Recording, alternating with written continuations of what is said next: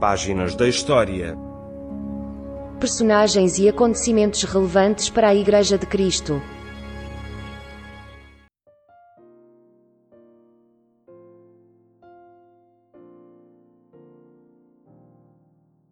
Herodes o Grande, rei da Judeia.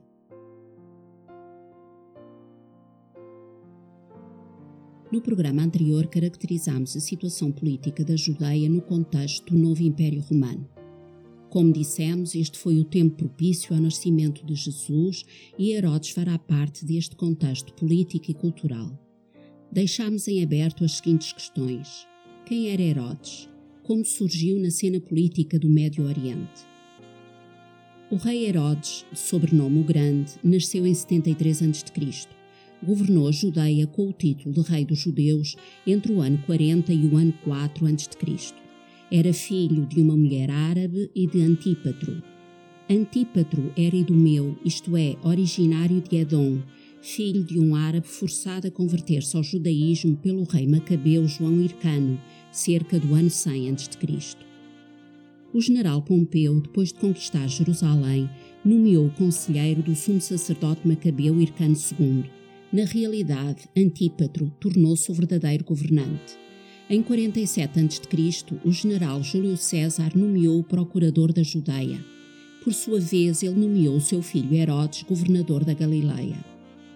Herodes demonstrou as suas qualidades de liderança pela eficácia com que suprimiu bandos armados naquela região. Este sucesso levou o governador romano da Síria a dar-lhe também o governo da região de Samaria. Herodes tinha as mesmas qualidades do seu pai. Era um político astuto e ambicioso, um bom chefe militar e um homem impiedoso. Também, tal como seu pai, foi muito hábil a lidar com os diversos senhores romanos e conseguiu manter-se no poder, apoiando ora uns, ora outros, mas sempre os que se apresentavam como vencedores. Exemplo disto foi o apoio que teve do general Marco Antônio e depois do seu rival e inimigo Otávio César, futuro imperador. Recebeu honras, cargos e territórios, quer de um, quer do outro. Por altura do ano 45 a.C., Herodes era governador militar da Galileia e Samaria. Em 40, o Macabeu Antígono, sobrinho do sumo sacerdote Hircano, iniciou uma nova insurreição contra os romanos, ocupou Jerusalém e autoproclamou-se rei. O Senado romano encarregou Herodes de pôr fim a este problema e deu-lhe o título de Rei dos Judeus. Em 37 a.C., após três anos de luta, Herodes pacificou a região, apoderou-se de Jerusalém pela força das armas, mandou matar Antígono e assumiu plenamente o seu cargo de rei dos judeus.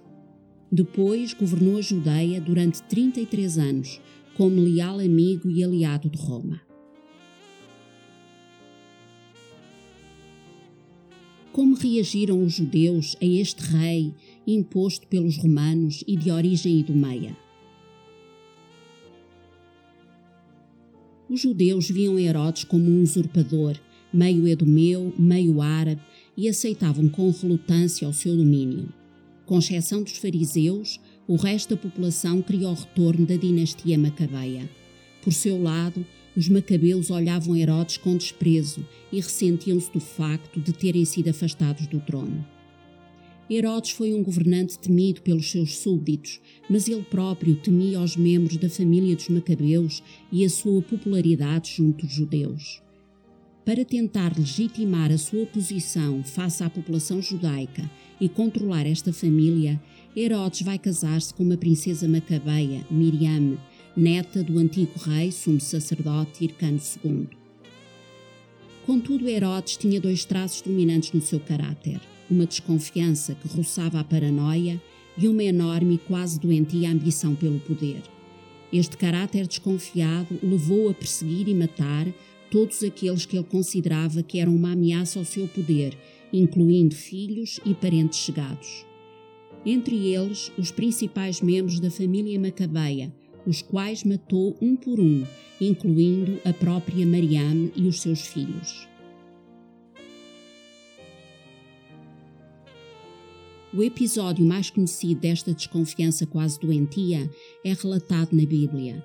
o anúncio que os magos fizeram do nascimento de um rei dos judeus e que levou à matança de todos os meninos que havia em Belém com menos de dois anos. O Evangelho de Mateus diz-nos: E tendo nascido Jesus em Belém da Judeia, no tempo do rei Herodes, eis que uns magos vieram do Oriente a Jerusalém, dizendo: Onde está aquele que é nascido rei dos judeus? Porque vimos a sua estrela no Oriente e viemos adorá-lo. Então Herodes, vendo que tinha sido iludido pelos magos, irritou-se muito e mandou matar todos os meninos que havia em Belém e em todos os seus contornos, de dois anos para baixo, segundo o tempo que diligentemente inquirira dos magos. Mateus 2, versículos 1, 2 e 16.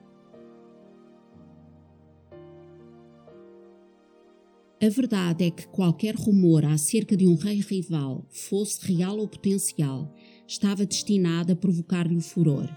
A desconfiança finalmente cresceu até proporções de loucura e, por consequência, Herodes tem sido mais lembrado pela sua crueldade do que pelas suas inegáveis capacidades políticas e administrativas.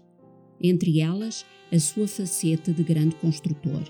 Falaremos deste aspecto no próximo programa.